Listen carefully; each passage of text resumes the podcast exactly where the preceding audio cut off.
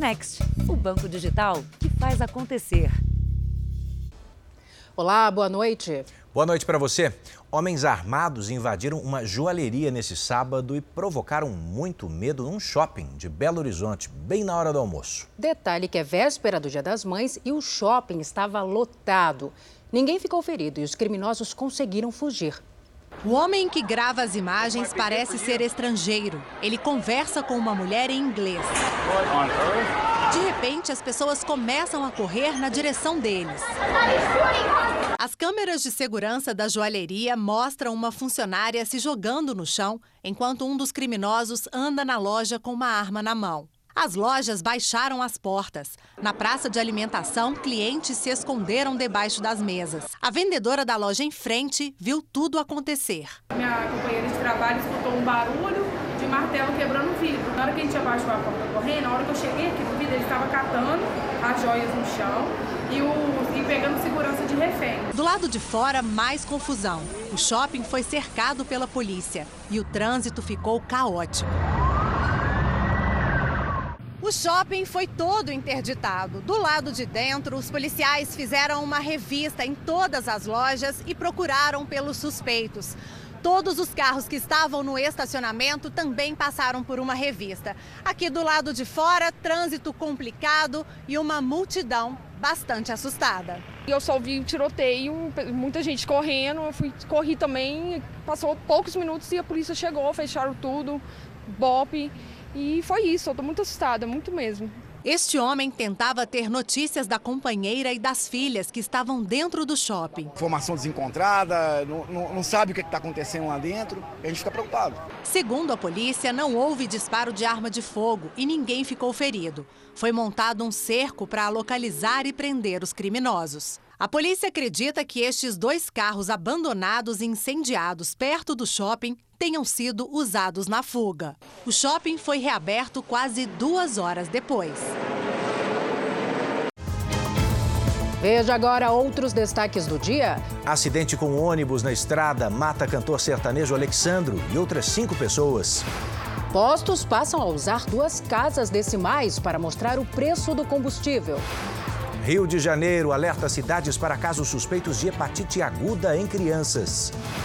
Restaurantes ficam na expectativa para o primeiro Dia das Mães sem as restrições da pandemia.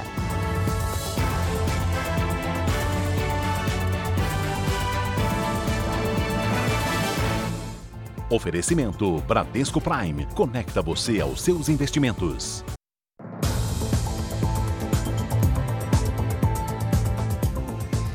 Seis pessoas morreram num acidente de ônibus na manhã deste sábado no interior de São Paulo.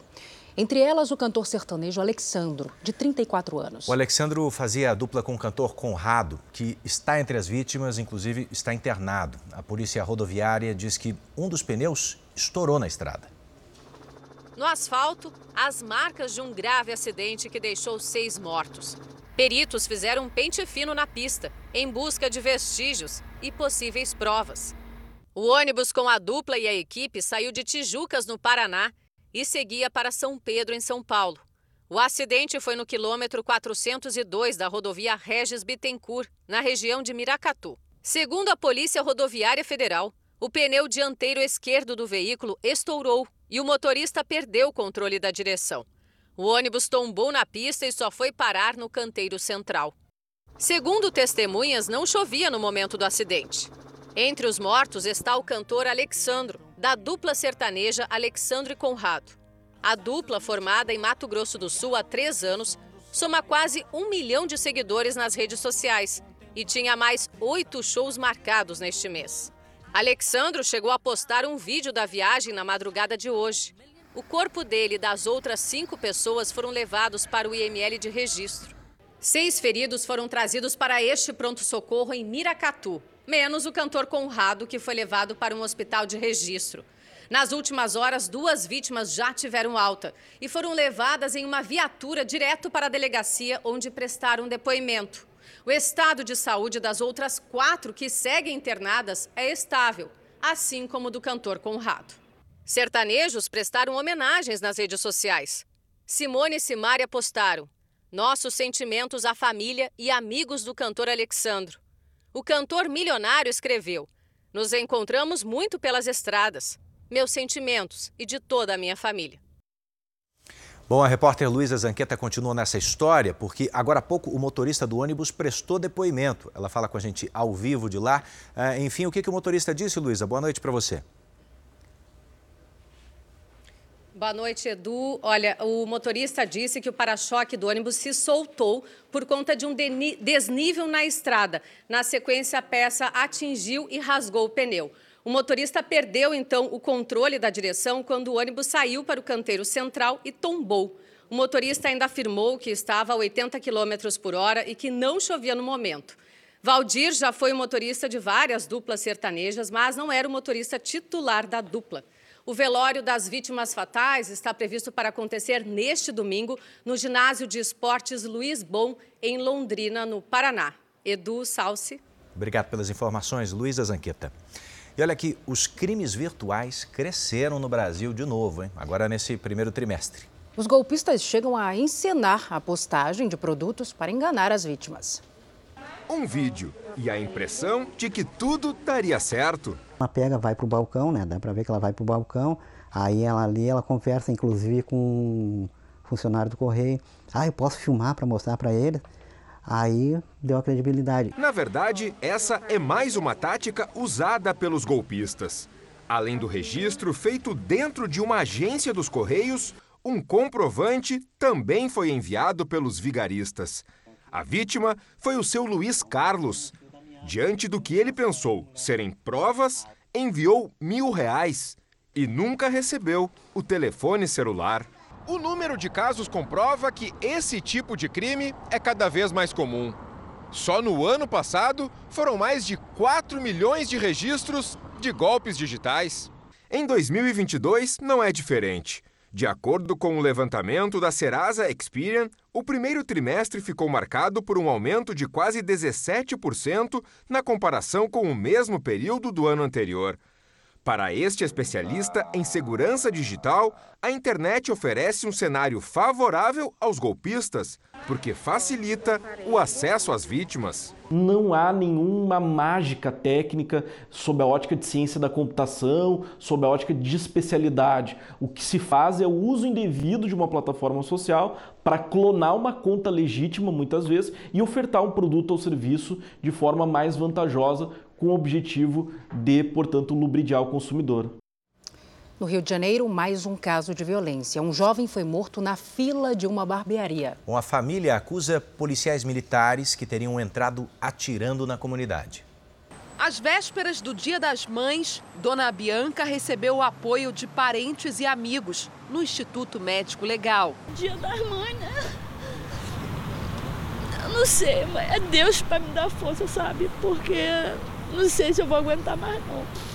O filho dela, Juan Limão do Nascimento, foi morto com um tiro de fuzil na noite desta sexta-feira. O rapaz, de 27 anos, que tinha deficiência intelectual, estava na fila de uma barbearia na comunidade Barreira do Vasco, na zona norte do Rio. Como é que pode o um menino na fila do salão para cortar o cabelo, ele é baleado, não entra entra de qualquer jeito, baleia qualquer coisa e sai atirando em tudo quanto é lugar. Segundo testemunhas, policiais chegaram à paisana e começaram a atirar. Juan teria corrido e foi atingido nas costas. Não teve operação nenhuma, não teve tiroteio. Eles falaram que tiveram tiroteio, não teve tiroteio. A única coisa que teve foram dois tiros de fuzil. A polícia conta uma versão diferente. Segundo a PM, os policiais foram até o local verificar uma denúncia de venda ilegal de cobre. Na chegada, teriam sido recebidos a tiros por criminosos e houve confronto. O caso agora está sendo investigado pela Delegacia de Homicídios da capital. Os policiais já foram ouvidos. Eles tiveram as armas apreendidas para a perícia. Moradores da comunidade fizeram uma manifestação. O Vasco da Gama, time do coração do jovem, postou uma homenagem em uma rede social. Meu filho não vê parada errada com ninguém. Meu filho é inocente. Meu filho é bandido. Eu quero justiça, eu quero isso tudo preso. A primeira delegacia de polícia judiciária militar ouviu os PMs envolvidos na morte do jovem e abriu um procedimento de apuração interna. Agora, um alerta importante para você que tem filhos. O Ministério da Saúde investiga pelo menos sete casos suspeitos de um tipo de hepatite grave em crianças e adolescentes. As causas ainda são desconhecidas. No Rio de Janeiro, o governo do estado entrou em alerta por causa do aumento de notificações. O avanço da doença tem causado preocupação. Eu tenho uma menina de nove meses e um menino de quatro anos, são muito pequenininhos, então a gente fica preocupadíssimo com essa notícia, né? Que a gente fica atento, procura o médico quando tiver qualquer coisa normal e tenta se informar sempre. A hepatite aguda grave já atingiu mais de 200 pessoas, entre crianças e adolescentes, em todo o mundo. A novidade é que, desta vez, a inflamação no fígado ainda não tem uma causa identificada. Há uma semana, a Organização Mundial da Saúde confirmou a primeira morte, sem divulgar detalhes. 17 jovens também precisaram de transplante. No Brasil, o Ministério da Saúde investiga pelo menos sete casos. Quatro já foram oficialmente comunicados pelo Rio de Janeiro e três pelo Paraná. Este especialista explica que a pandemia da Covid-19 pode ter influenciado nos casos. Por isso, os pais precisam ficar atentos. Toda criança abaixo de 3 anos, uma vez ou duas vezes por ano, vai ter uma infecção respiratória, vai ter uma gastroenterite. Então, isso, por isso só não é motivo de alarme. O que é alarme é se a criança está demorando a resolver, não é?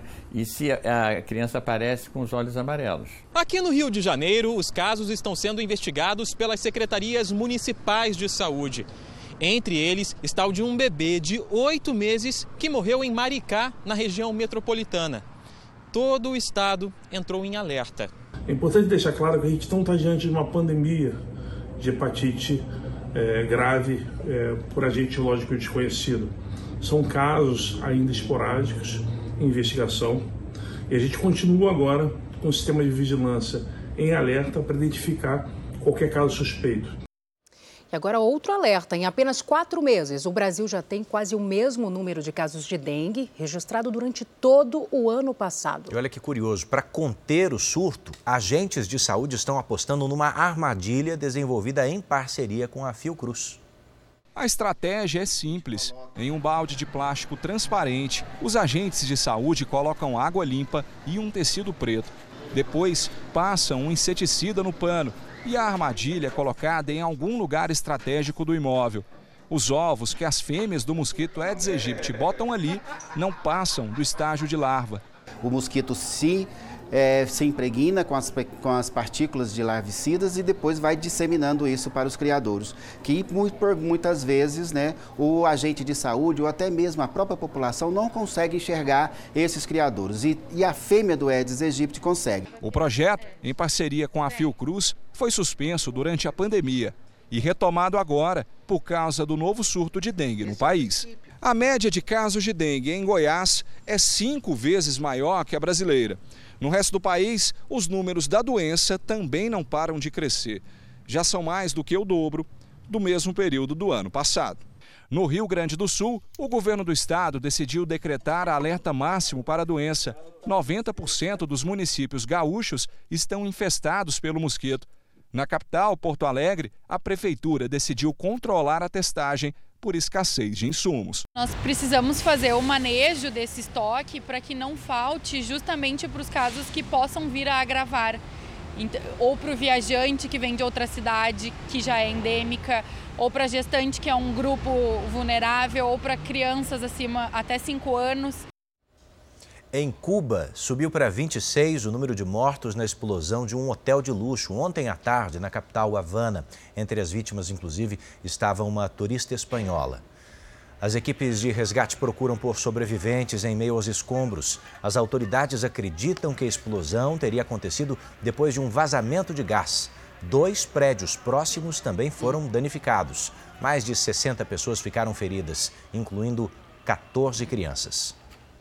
E ainda no noticiário internacional, a Rússia intensificou os bombardeios no sudeste da Ucrânia e é acusada de violar mais uma vez o cessar-fogo na cidade de Mariupol. Centenas de pessoas não conseguem deixar a região. Segundo o exército ucraniano, Moscou explode pontes para evitar uma contraofensiva. do alto o que restou da pequena cidade de Bakhmut, próxima à região separatista de Donbass.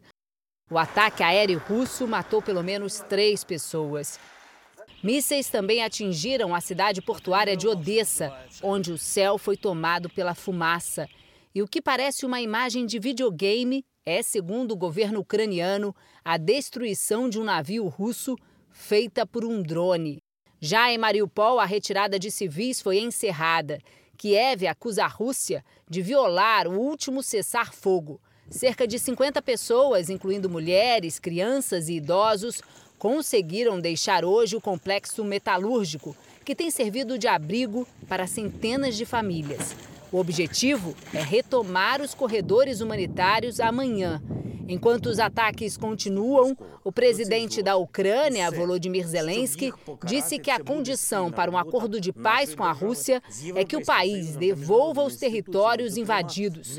O presidente dos Estados Unidos, Joe Biden, anunciou ontem à noite mais um pacote de ajuda militar à Ucrânia de 150 milhões de dólares ou seja, 700 milhões de reais. Na Itália, um super iate que seria do presidente russo foi proibido de deixar o porto. A medida faz parte do pacote de sanções adotado pela União Europeia. Existe muita expectativa para o discurso do presidente Vladimir Putin na próxima segunda-feira, quando a Rússia comemora o dia da vitória pelo fim da Segunda Guerra Mundial. Segundo fontes do Kremlin, Putin fará revelações apocalípticas sobre a guerra no leste europeu. O evento também terá um grande desfile militar com tanques e armas de última geração, uma tentativa russa de demonstrar poder ao Ocidente a maior parte dos 30 bilhões de reais do FGTS liberados pelo saque extraordinário vai ser usada para quitar dívidas dos trabalhadores. É o que aponta um levantamento do Ministério da Economia. No Brasil, atualmente, quase todo mundo tem alguma dívida. Difícil pagar tudo em dia. Não tem como. Tá com dívida? Tô com dívida, sim. Cartão de crédito. Desde o pico da pandemia em 2020, o país está criando mais postos de trabalho e reduzindo o desemprego. Mas a alta da inflação e a queda da renda dos trabalhadores fizeram o número de endividados crescer. Segundo a última pesquisa de endividamento e inadimplência do consumidor da Confederação Nacional do Comércio de Bens, Serviços e Turismo, a parcela de famílias com dívidas no país atingiu 77,5%, o maior número desde 2010. E de acordo com o Banco Central, o percentual médio de famílias que não conseguem pagar as contas em dia passou de 18,7% em 2020 para 19,2% no ano passado. Com esse cenário, o Ministério da Economia espera que os recursos do FGTS, o Fundo de Garantia por Tempo de Serviço, liberados aos trabalhadores, sejam usados principalmente para quitar ou pelo menos diminuir as dívidas. São cerca de 30 bilhões de reais para quase 43 milhões de pessoas com emprego formal é que as famílias usaram dinheiro para realmente reduzir bastante o número de contas em atraso. O que a gente projeta é que com essa liberação, só na Grande São Paulo, 100 mil famílias possam quitar contas em atraso e sair da situação de inadimplemento. Isso equivale a mais ou menos 13% das famílias endividadas é, inadimplentes na Grande São Paulo. Esse efeito que a gente espera em São Paulo é o mesmo efeito que a gente espera ter no Brasil como um todo. Os trabalhadores poderão resgatar até mil reais das contas do FGTS. O dinheiro está sendo liberado de acordo com o mês de nascimento do contribuinte. O pagamento começou no dia 20 de abril e vai até 15 de junho. O assunto agora é Dia das Mães, que costuma ser uma data de muito movimento em restaurantes, não é mesmo? Depois de dois anos de isolamento, Edu, a expectativa é grande para este domingo. A notícia é boa, só que os especialistas dizem que a retomada do setor deve levar um pouco mais de tempo. Dona Maria Helena completou 80 anos de idade. Por isso, o almoço foi marcado para hoje a primeira comemoração do Dia das Mães em família depois de dois anos de isolamento. E a volta da convivência, né, depois dessa pandemia toda, é muito gratificante ter toda a família unida. Não foi a única família a antecipar a celebração. O restaurante lotou. Com o reforço de quatro funcionários na cozinha, Amanhã é esperado o maior movimento desde o início da pandemia. Nesse domingo, a nossa previsão é para mil refeições. De acordo com uma associação do setor, 335 mil bares e restaurantes fecharam no Brasil desde 2020. O dia amanhã será de uma gota de otimismo em um mar de incertezas. Nós trazemos dívidas com fornecedores, com bancos, com os trabalhadores. Tudo isso foi acumulado nos anos de pandemia. Então, o Dia das Mães vem para ajudar bastante, né? Já fazia tempo que não se ouvia no setor o que a gente ouviu hoje num restaurante. O responsável pelas reservas dizendo que para amanhã só depois das quatro da tarde. Todos os 104 lugares do restaurante já reservados para o almoço do Dia das Mães. Neste restaurante, o cardápio será especial para o Dia das Mães. A ideia é caprichar para que os clientes voltem. Amanhã nós vamos atender das 8 às 11 da noite, para que as famílias possam vir comemorar o Dia das Mães aqui.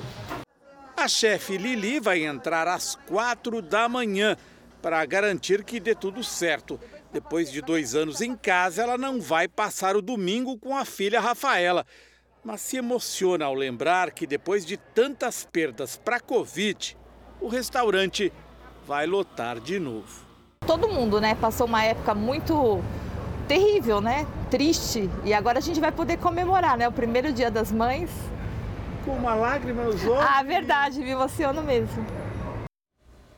É isso. Veja a seguir: presidente Bolsonaro visita a feira agropecuária e diz que preço dos combustíveis pode parar o Brasil. E olha, na nossa série especial, a vida invisível de brasileiros que não têm nem certidão de nascimento.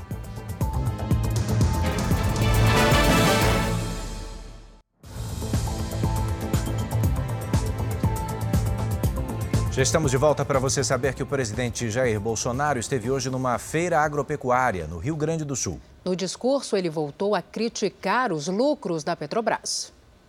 Bolsonaro desembarcou no começo da manhã em Chapecó, Santa Catarina. Depois, seguiu de helicóptero para Santa Rosa, no norte do Rio Grande do Sul. Na cidade, participou de uma motociata até o parque de eventos da Feira Nacional da Soja.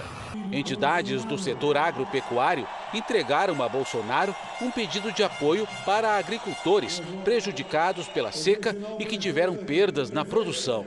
O presidente voltou a criticar o lucro excessivo da Petrobras, dizendo que o dinheiro financia, inclusive, fundos de pensão no exterior. Lembrou ainda que a empresa tem uma função social e, portanto, deve colaborar com a redução do preço dos combustíveis. Não justifica mais o reajuste no diesel, em especial.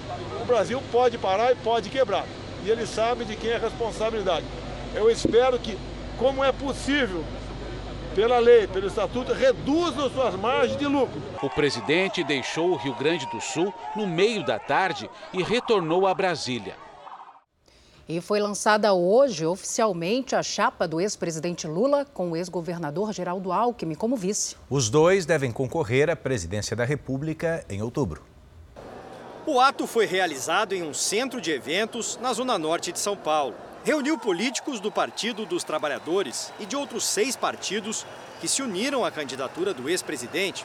Durante o discurso, Lula fez críticas ao atual governo, destacou programas sociais que foram implementados quando ele era presidente e deu um recado para os militares. A normalidade democrática está consagrada na Constituição e é ela que estabelece os direitos e obrigações de cada poder, de cada instituição de cada um de nós. É imperioso que cada um volte a tratar dos assuntos da sua competência.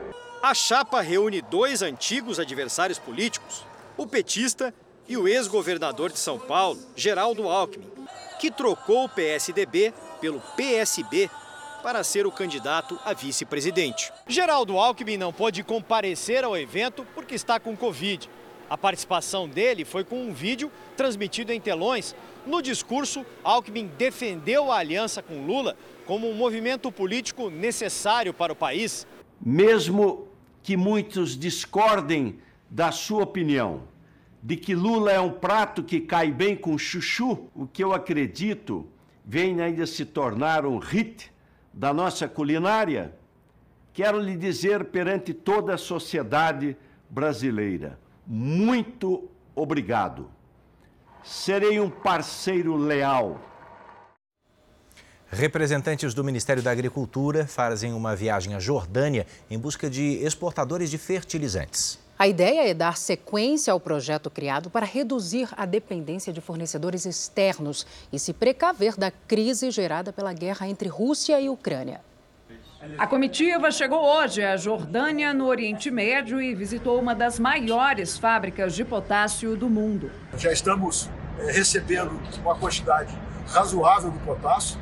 Esse próximo ano, nós estaremos recebendo em torno de 500 mil toneladas de potássio quem sabe, num tempo de espaço muito curto, dois, três anos, nós receberemos 1 milhão e 200 mil toneladas é, das mãos dessa empresa realmente é, que tem uma qualidade impressionante. Os próximos destinos são países como o Egito e Marrocos.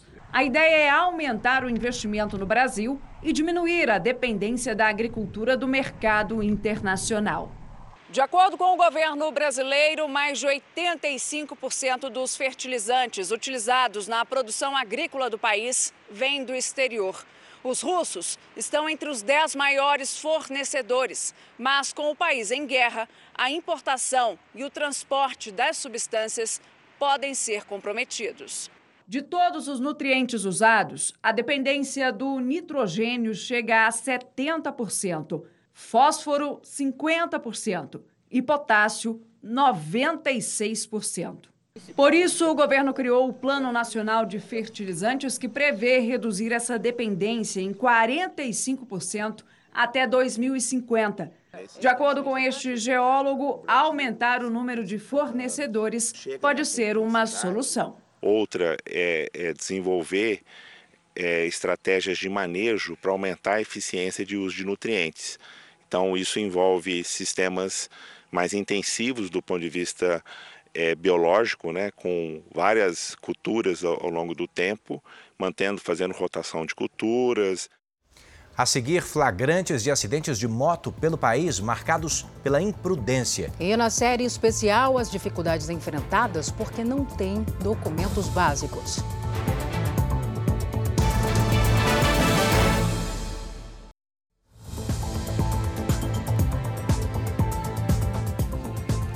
O isolamento da pandemia fez crescer a adoção de animais, inclusive exóticos. Mas com o retorno das atividades, muitos desses bichos foram abandonados. Bom, o detalhe é que o abandono desses animais, além de cruel, é crime e pode ser punido com multa e prisão. Não é para qualquer um, mas o Fernando tem 18 cobras na casa dele. Calma, nenhuma é venenosa. Isso acaba sendo um hobby, você cuidar, curtir, estudar então vai muito além de, de só criar. Ele é criador autorizado e todos os animais são registrados. Cada um deles tem um microchip no corpo, que é um certificado de segurança. Mas nem todo mundo se dispõe a criar os animais assim. Tem muita cobra, que não é natural da região, sendo encontrada em vários pontos da capital paulista. Apenas nos primeiros quatro meses deste ano, segundo a Secretaria do Meio Ambiente de São Paulo, 30 serpentes foram recolhidas. No ano passado inteiro, foram 32. Em 2020, 29. E esse aumento nos casos pode ter relação com a pandemia. A gente sabe que dá muito trabalho, né? E aí acaba dispensando esse animal numa área verde, achando que ele vai ter uma vida melhor né, nessa, nesse parque ou nessa área verde. O abandono de animais é crime ambiental e pode ser punido com multa e prisão de até um ano. A espécie mais comum que tem sido encontrada por aí é a cobra do milho, que também não tem veneno, mas não pode ser comercializada no Brasil sem autorização do IBAMA. Neste centro da Secretaria do Meio Ambiente de São Paulo, tem dezenas de tamanhos e cores diferentes. Um animal como esse, ó, quando é trazido para cá, tem segurança, recebe água, alimento, tem até atendimento veterinário. Mas não é só disso que o bicho precisa. O certo é que esta cobra estivesse solta no ambiente natural dela. Mas a cobra do milho não é do Brasil, e sim dos Estados Unidos. Aí é que está o problema. Por não ser daqui, A cobra do milho não pode ser solta em nossas matas. Ela não tem capacidade para virar um para virar uma praga, para cuidar do ambiente.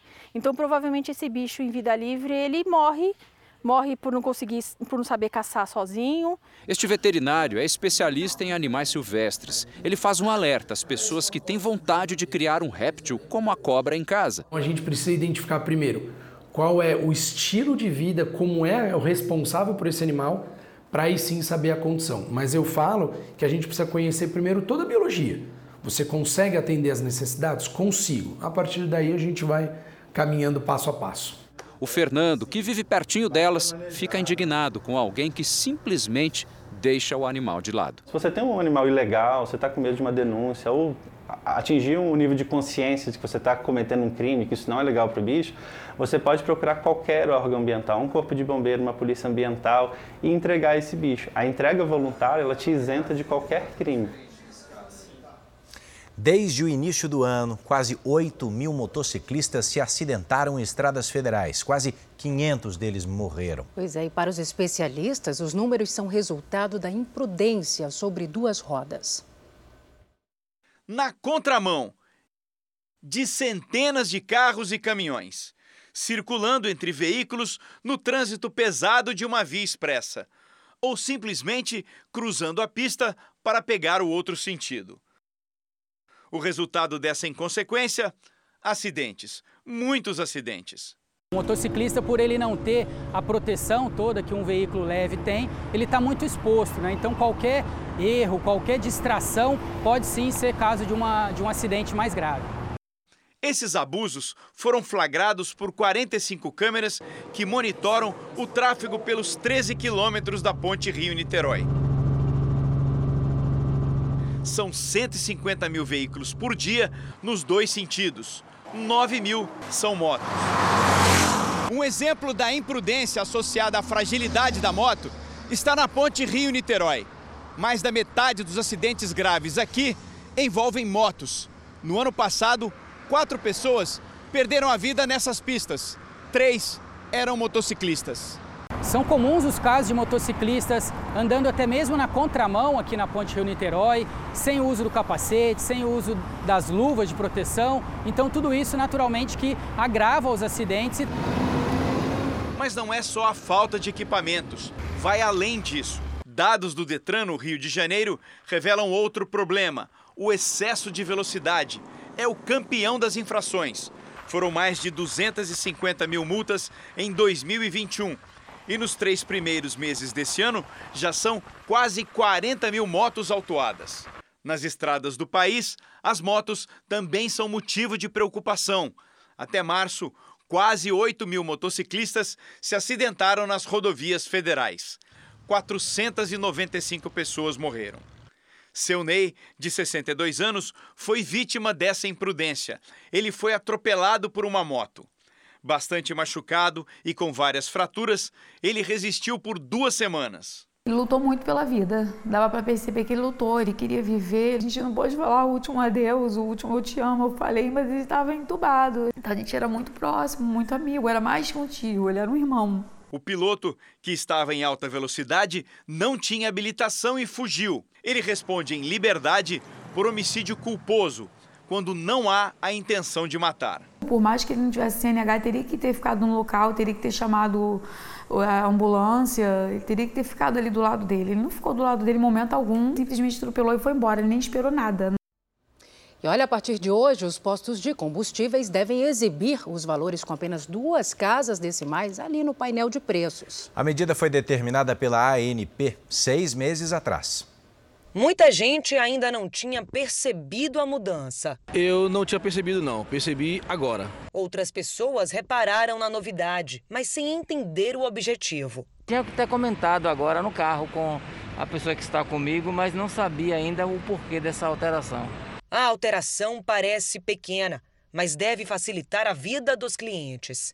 Agora, os postos de combustíveis são obrigados a mudar o jeito de apresentar os preços. Os valores devem ter apenas dois dígitos depois da vírgula. Pode sim haver o arredondamento para cima ou para baixo. Fato é, é que não vivemos num regime de tabelamento de preço de combustível, de modo que os proprietários de postos têm a liberdade para fixar o valor que bem entenderem. A mudança foi determinada pela ANP, Agência Nacional do Petróleo, Gás Natural e Biocombustíveis. E apesar da norma ter como objetivo deixar o preço mais claro para o consumidor, muitas pessoas gostariam que a mudança fosse outra. Valores ainda estão altos, né? Precisa baixar mais um pouco. O preço vai ficar mais redondo, nada mais do que isso. Mas no bojo todo não vai adiantar muita coisa. Luiz trabalha em um posto que fez a troca desde o final do mês passado. Dia 30 a gente já mudou, já entrou na norma, até antes da, da, da exigência. A multa para os postos que descumprirem a regra varia de 5 mil a 50 mil reais. E seguimos neste assunto, porque o preço do litro da gasolina passa de R$ 7,00 em 20 capitais brasileiras. O levantamento da agência governamental mostra que o valor médio do combustível atingiu o maior patamar das últimas quatro semanas. A capital com a gasolina mais cara é Teresina, onde o litro é vendido em média a R$ 8,00. Este é um dos destaques do portal R7. Para ler esta e outras notícias, acesse r7.com. E a falta de peças de automóveis hein, interrompeu a produção de várias montadoras. Além disso, a inflação por aqui e a guerra lá na Ucrânia refletem na fabricação e na importação dessas peças.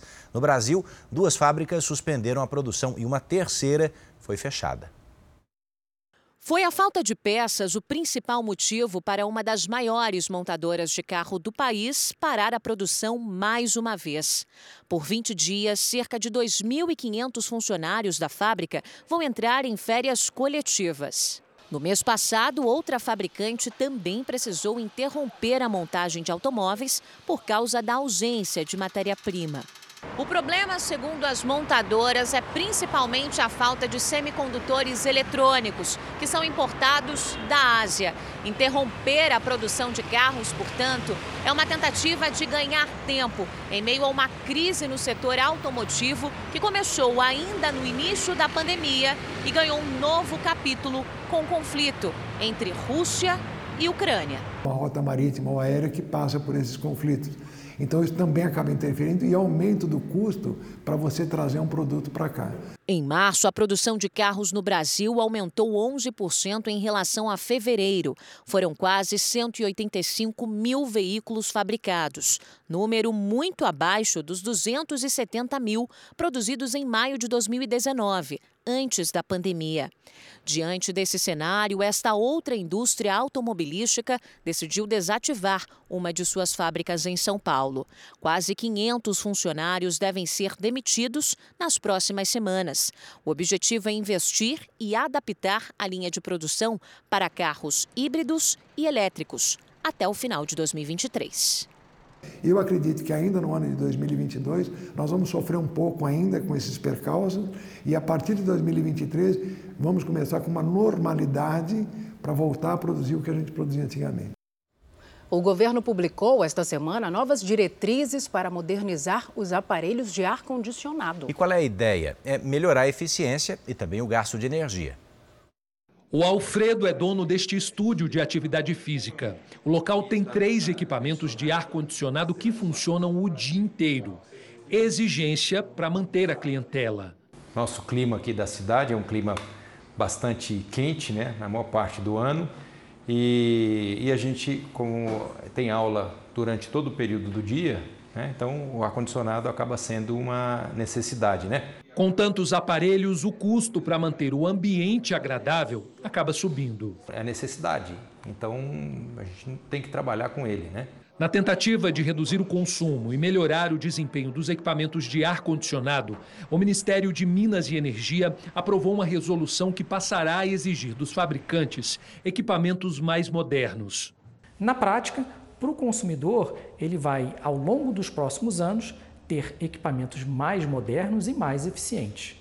No caso dos fabricantes, eles precisam atualizar suas linhas de produção para oferecerem equipamentos mais eficientes para o consumidor final. A previsão é que até 2040, governo e consumidores economizem cerca de 12 bilhões de reais. Em todo o mundo, o ar-condicionado é mais utilizado na China, Estados Unidos, Japão, Europa, Índia e Brasil. Por aqui, o maior consumo acontece nos meses de janeiro, fevereiro e março. As regiões Centro-Oeste, Nordeste e Norte usam o aparelho praticamente o ano inteiro. Sul e Sudeste, mais no verão. A ideia é reduzir drasticamente o consumo de energia com o uso do ar-condicionado. Ganha o governo, que não precisa buscar fontes de energia para atender a demanda, e ganha também o consumidor, que vai pagar bem menos para ter o aparelho em casa. Por exemplo, um ar-condicionado ligado 8 horas por dia que consome 220 kWh por mês, ele custa 220 reais mensais. A ideia é que com essa resolução do Ministério, esse mesmo aparelho passe a consumir 120 kWh mês e custe 120 reais. Os fabricantes têm até o dia 31 de dezembro deste ano para encerrar a fabricação dos equipamentos antigos. Até dezembro do ano que vem, precisam parar com a venda dos produtos. E a partir de janeiro de 2025, serão obrigados a entregar somente os novos aparelhos. O sábado foi de tempo firme na maior parte do Brasil. Apenas norte, nordeste e o litoral do sudeste registraram chuva. Paloma Poeta, e amanhã, em Dia das Mães, esse cenário muda? Boa noite para você. Muda, mas pouca coisa. Salsi, boa noite para você, para o Edu e também para todo mundo que está nos acompanhando. Olha, pelas imagens de satélite, vemos poucas nuvens no centro-sul do Brasil. É um efeito do ar seco que influencia o tempo da região. Já na costa do Nordeste, o cenário é bem diferente. Os ventos úmidos do mar deixam muitas nuvens espalhadas neste domingo. O mar fica agitado, com ondas de até 2,5 metros e meio de altura. E a chuva constante pode causar alagamentos entre o sul da Bahia e o litoral de Alagoas. No norte, em Goiás e em Mato Grosso, pancadas de chuva à tarde. Já nas áreas claras do mapa, tempo firme. Nos pontos mais altos das serras do sul, o friozinho continua e com geada logo cedo. Vamos então conferir as máximas para esse domingo de Dia das Mães, começando por Porto Alegre, onde inclusive está minha mãe, máxima de 22 graus. No Rio de Janeiro, faz 24. Em Cuiabá, 33. Em Maceió, 28. Em São Luís, 30. Em Manaus, 32. E em Rio Branco, 31. Aqui em São Paulo, o tempo firme e o frio continuam até quarta-feira. Temperatura vai subindo aos pouquinhos. Na quarta, mínima de 18 e máxima, perdão, mínima de 16 e máxima de 25 graus. Falou e disse, Paloma. Agora vem para cá porque está na hora da Rita brilhar no telão do Jornal da Record. Vem ver por quê, olha lá. Ó. A Rita é de Montes Claros, quer saber como é que fica o tempo por lá. É o tempo delivery, Paloma. E aqui o telespectador é que manda, né, Edu? Vamos para lá então. Oi, Rita. Para amanhã ainda tem previsão de chuva fraca à tarde aí em Montes Claros. Segunda e terça-feira, tempo firme com máxima de 30 graus. Já que você deu a dica, vamos para onde está minha mãe, agora lá em Blumenau. Mas o pedido é do Marcelo, olha ele aí. Vamos lá, desejando já um feliz Dia das Mães para a mãe do Edu e para todas as mamães nos acompanhando. Marcelo, os próximos dias devem ser de tempo encoberto e friozinho por aí, mas sem chuva. Amanhã, mínima de 15 e máxima de 23 graus. Segunda e terça-feira, os termômetros chegam a marcar 24 graus, fica um pouquinho menos frio. Participe você também do Tempo Delivery pelas redes sociais. Mande sua mensagem com a hashtag você no JR. Salce, Edu, um domingo especial para vocês. Para você também. Nós. Até a próxima. E olha aqui, ó uma adolescente de 15 anos morreu num acidente de carro durante essa madrugada em Goiânia. A caminhonete em que ela estava invadiu o canteiro central, atingiu lojas e capotou. Olha aí o pneu, onde é que ficou. A suspeita é de que esse acidente tenha acontecido durante um racha entre dois carros de luxo. Além da adolescente, mais quatro pessoas estavam no veículo. Elas foram socorridas e levadas para os hospitais. Dois motoristas, de forma covarde, fugiram do local. No Afeganistão, o Talibã voltou a obrigar as mulheres a cobrir o rosto e o corpo a partir de hoje, quando estiverem em público. De acordo com o decreto do Talibã, o uso da burca é uma demonstração de respeito e foi instituído de novo para que todos tenham uma vida segura, feliz e digna. As mulheres que não cumprirem a lei poderão ver o pai, o irmão ou outro parente próximo preso ou despedido, caso trabalhem em um órgão público. Antes, a única exigência era que as mulheres cobrissem a cabeça com véu. a burca era apenas recomendada. A nova medida é mais um retrocesso no discurso do Talibã. O grupo tomou o governo em agosto do ano passado e prometeu mais liberdade às mulheres. Mas, desde então, elas foram excluídas de cargos públicos e proibidas de viajar sem a companhia de um homem. Além disso, o Talibã voltou a impedir que meninas do ensino médio frequentem as escolas. A Coreia do Norte lançou um míssil balístico neste sábado que caiu no Mar do Leste, próximo ao Japão. É o 14º teste deste ano. O ministro da Defesa japonês condenou o lançamento e disse que o programa de testes de mísseis da Coreia do Norte é uma ameaça à segurança da região e do mundo. O ditador norte-coreano intensificou os testes neste ano. A Coreia do Sul acredita que o lançamento tenha acontecido a partir de um submarino. É hora de compartilhar com você os destaques do Domingo Espetacular. Roberto Cabrini investiga o caso do homem que jogou o carro contra a ex-mulher e as filhas. Você tem problemas mentais? Boa noite. Num depoimento emocionado, a vítima conta como é viver com medo. Me matar e deixar meus filhos órfãos. Durante três meses, eu e o Edu acompanhamos o drama de quem espera na fila dos transplantes por um novo órgão. Chegou nosso coração! E o trabalho tenso e delicado de quem corre contra o tempo para salvar vidas. Uma entrevista exclusiva com a mãe de Gabriel Medina. Simone Medina abre a casa e fala sobre a saudade do filho. Os dois estão afastados há quase dois anos. Eu tenho que continuar sendo mãe. O salgado que tem a mesma receita desde o século XIX. O sanduba inventado há mais de 80 anos. E você, sabe qual é a pizza mais antiga do Brasil? Uma visita aos restaurantes que viraram clássicos da gastronomia popular. É no Domingo Espetacular, depois do Canta Comigo. Autoridades e representantes de 33 países acompanharam neste sábado a cerimônia de troca de bandeiras no Templo de Salomão, em São Paulo. 12 mil pessoas participaram da homenagem aos países onde a Igreja Universal está presente. O ministro das Relações Exteriores do Brasil, embaixador Carlos França, também compareceu ao evento.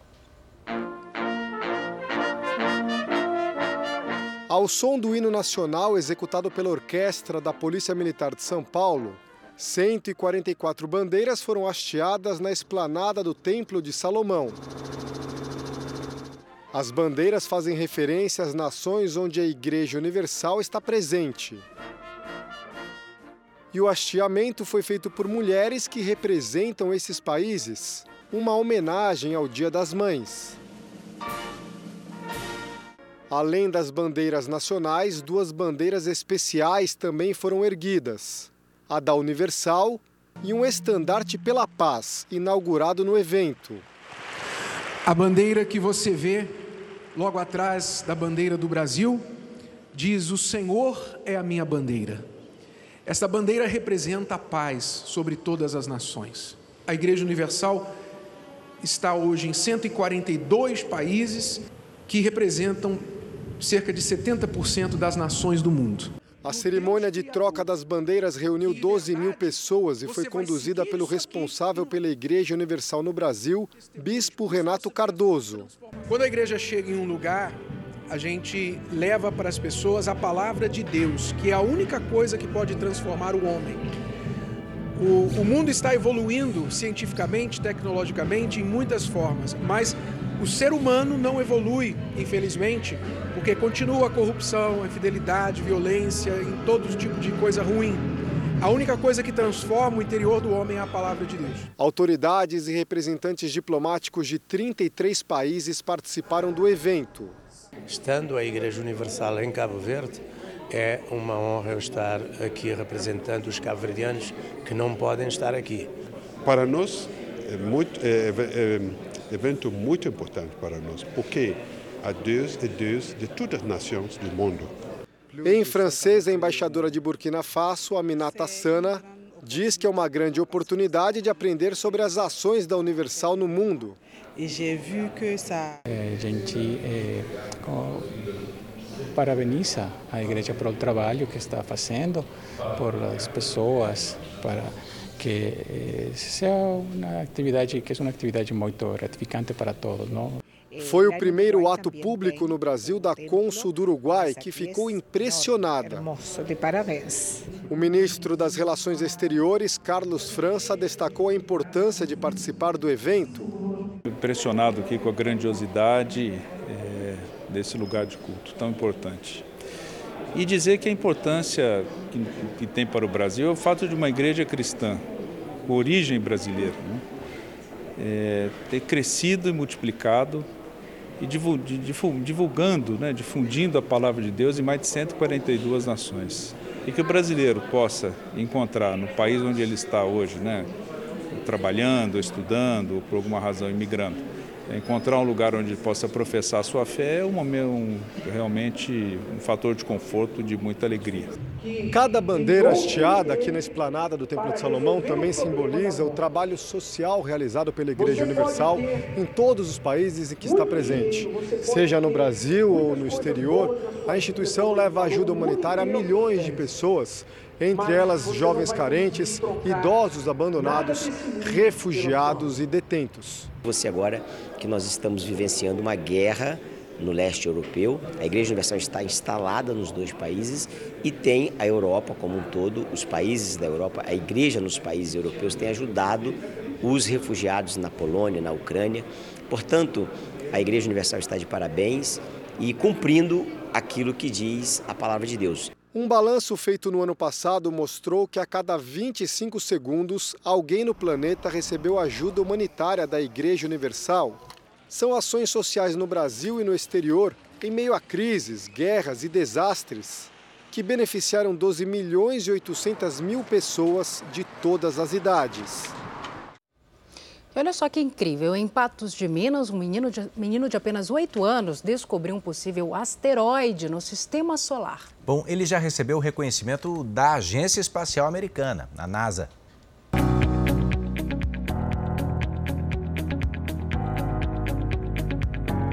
Agora imagine que este aglomerado é só mais um dentre centenas conhecidos. Esse aí é o Nicolas, um garotinho inteligente, falante e que ficou famoso depois de ser reconhecido pela NASA. Mas também não é para menos.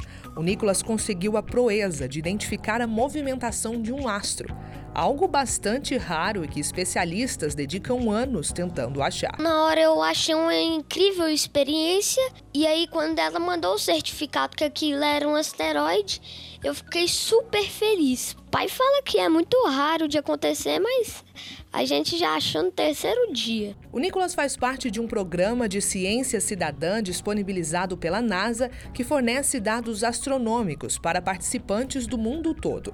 Essas pessoas analisam cada material enviado e reportam à agência espacial.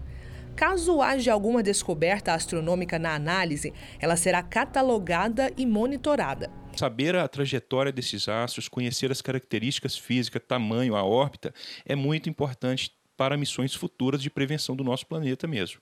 O Gilberto é diretor do Observatório de Patos de Minas, é escritor de livros de astronomia e é um dos orientadores do programa.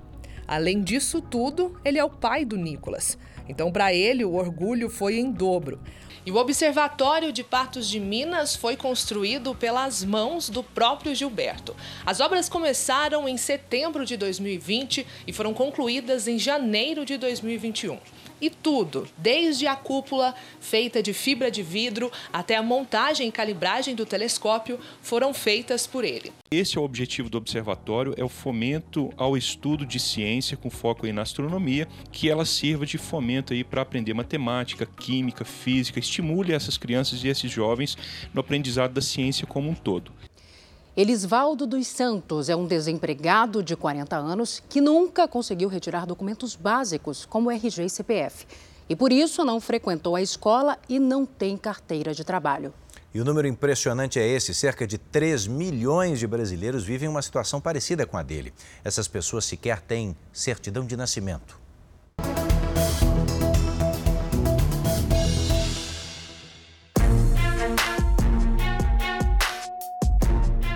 Periferia de São Paulo, vive um homem que pouco sabe a respeito do próprio passado, a ponto de duvidar da sua existência. Qual é a sua história? O que você sabe sobre a sua vida? Assim, quase nada, né? Que eu não sei. Onde você nasceu? Itagi, Bahia. São 40 anos de vida resumidos em poucas linhas, num papel velho que se desfaz com o passar do tempo. É um documento que você guarda em casa. É, porque só tem esse, se perder aí. Só tem esse? É. Na certidão de nascimento, o nome é Elisvaldo, mas ele é conhecido pelo apelido Passarinho. Não tem CPF, RG, nunca tirou carteira de trabalho e não foi para a escola. Mas Passarinho voa longe quando sonha. Tem um estudo, né? Que eu não tenho. Sabe assinar o nome? Não, não. Nada, nada, nada. Passarinho ainda tem a certidão de nascimento. 3 milhões de brasileiros? Nem isso. As regiões Norte, Nordeste e Sudeste são aquelas com mais casos de subregistro no país. Para muitas dessas pessoas, a peregrinação por documentos pode levar anos. Elas esbarram quase sempre na burocracia, que em situações assim é chamada de Síndrome do Balcão. A maioria nem sabe por onde começar a procurar por um pedaço de papel que ateste a existência, garanta direitos e até dignidade. Não basta simplesmente ir ao cartório. É preciso apresentar provas e reunir testemunhas. Quem não tem dinheiro para advogado pode recorrer à Defensoria Pública. Para tirar a carteira de trabalho, elas precisam do título eleitoral. E aí, para ter o título eleitoral, elas precisam ter um CPF. Para ter o CPF, elas precisam de um RG e para ter um RG, por sua vez, precisam de um registro civil. E tudo começa aqui, num cartório. É o primeiro registro das nossas vidas. O dado mais recente do IBGE revela que cerca de 2% dos bebês no país não recebem o registro logo que nascem. Ou seja, em um ano, mais de 60 mil brasileiros vêm ao mundo sem a certidão de nascimento. Há 25 anos, a emissão desse tipo de documento é de graça no país. E isso explica, em parte, a queda significativa do número de crianças sem documentos nas últimas décadas. Em 2002, 20% delas não eram registradas. A meta do governo federal é zerar o subregistro até 2030. O registro ele marca a existência jurídica da pessoa. É a partir do registro que a pessoa passa a ter nome, pai, mãe, nacionalidade. E talvez né, no campo fático a pessoa fale, não, eu existo. Né? Mas é, no campo jurídico, né, na dimensão jurídica, ela não existe. Esta mulher levava uma vida invisível. Esconde o rosto porque, assim como tantas pessoas que nunca foram registradas, se envergonha da situação. Que sentimento que você guarda no coração quando você pensa numa história de vida de uma jovem sem documento? Não desejo para ninguém. Porque é complicado, triste. Indigente. Quero que eu era, né? Se eu morresse, não ia ter nome. Por não ter documentos, nunca teve carteira assinada. E por muitos anos, não frequentou a escola. Aprendeu a ler e escrever sozinha. Ao engravidar, descobriu que a falta de registro poderia impedi-la de ficar com a criança. A lei não fala que ela teria essa dificuldade, tá? Mas como não existe nada previsto em lei para essa hipótese de uma criança que nasce de uma mãe que não tem registro, isso várias vezes cria essa dificuldade mesmo. Corria o risco dela ter que sair do hospital e deixar a filha dela no hospital, né? Ou até ir para um acolhimento institucional. Assistentes sociais conseguiram fazer com que a bebê ficasse com a mãe. Na segunda gestação, ela se antecipou e procurou apoio jurídico. As duas filhas saíram do hospital registradas.